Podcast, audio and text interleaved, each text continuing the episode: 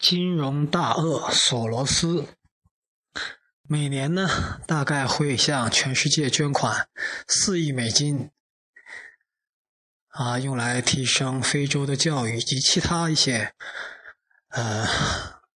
社会问题。那在大家的这个眼里啊，索罗斯被称为金融大鳄，或者大家把他认为是。狙击了英镑啊，造成了亚洲的金融风暴，是个坏蛋。或者有人把他当做偶像，这个家伙太厉害，太会赚钱了。他是个成功的商人，一个成功的金融家、投资家。可是索罗斯自己是怎么认为呢？索罗斯自己一直。认为自己是个哲学家，但全世界基本都不承认。即使大家觉得他说的有些东西有点道理，但他不过是个很得意的一个商人而已，到不了哲学家那个地步。所以，即便是现在，索罗斯一些公开的演讲。在一些场合，他也还是在强调，其实我他妈是个哲学家。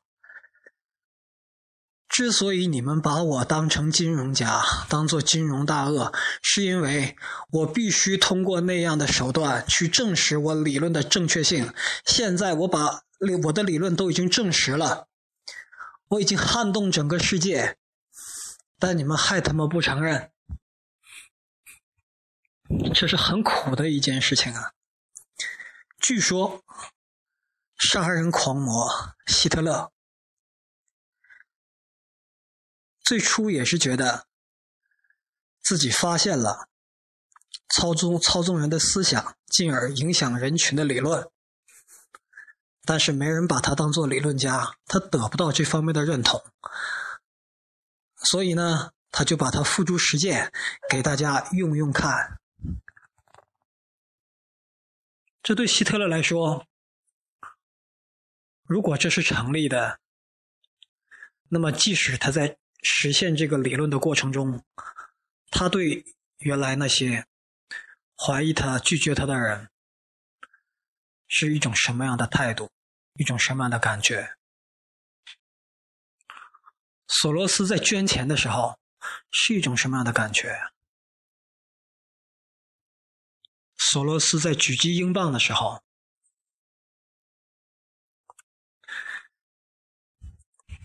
在掀起金融风暴的时候，是一种什么样的感觉？我觉得这是一种带着酸楚的成就感，其中包含着对人性深刻的认识，甚至是绝望。被动性收入和大脑杀毒，到今天已经将近三个月。我看了一下数据，播放的总量三万六千九百七十七，订阅用户六百三十六，节目被分享数量一百五十三，赞的数量三百二十五，下载的数量两千九百九十六。当前时刻位于热门电台排行榜第二百四十四位。我曾经好几次提到办这个节目的初衷，就是把自己觉得很对的东西、有价值的东西，跟自己身边的二百多人做一个分享，这样可以跨时空，让大家随时可以听得到。而赞是一种什么样的概念呢？赞只需要用手手指在手机上点那么一下，但总共有三万六千九百七十七次听，呃，被播放，赞的数量总计三百三十五，也就是说，平均每二百次播放才有一个人动手指点一下赞。而这本应该是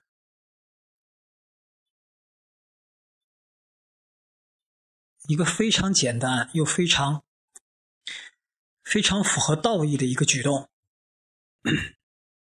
转发呢就节目分享数量呢比这个数还低总共一百五十三次。也就是说每将近每三百次或者说可以说三百人次听到节目，然后有一个人有一个人次做了一个分享。分享这个事儿也是用手用手点一下两下就可以完成的，但这个事儿的背后呢，它是一种对其他人、对身边人的一种关爱，一种分享。而我录节目的假想对象是我的朋友，是那些一旦得到了被动性收入，他可以反过身来贡献社会的一帮人。这些人即便还没有得到被动性收入，即便自己在一个很艰难的困境中，他也会做对外界有益的事情。而刚才我念的这组数据，已经很明确的表明，当前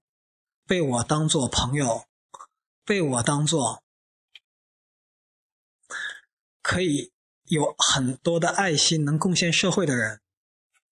并不是正在听节目的那几千人，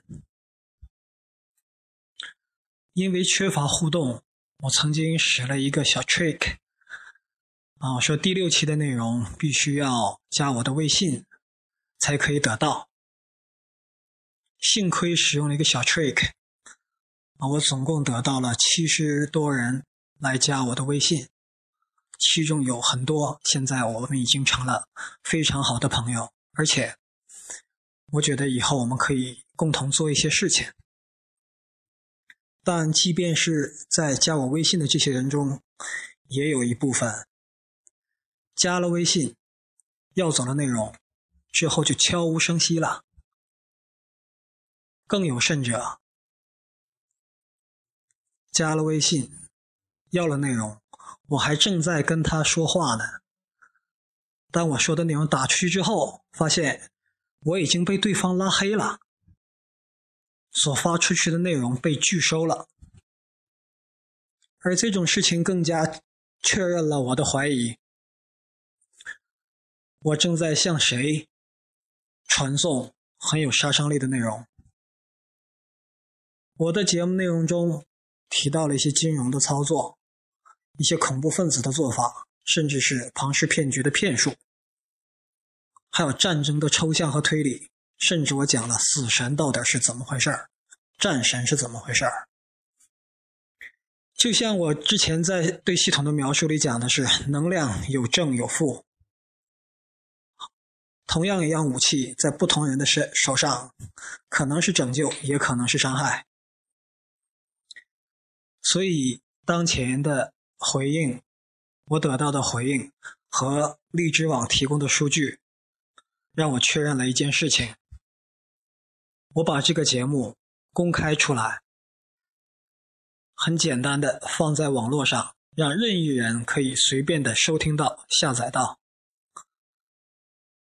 这是一种很不负责任的行为，就好比给幼儿园的小朋友发军火。因为数据表明，绝大多数听众，绝大多数听众，他并不是像我所预设的那样有爱心，能够尊重人，能够给一个回馈，能够把好东西自己认为好东西跟其他人分享，他们不是的。所以我决定停止这个节目的对外的公开，并且在。四月一日，这个很有纪念性的日子，跟绝大多数人共同庆祝愚人节的到来，要把这个节目全部删除掉。所以还没下载的朋友，抓紧下载吧。还需要跟我联系的朋友，你们知道怎么样可以找到我？这节目到此结束了。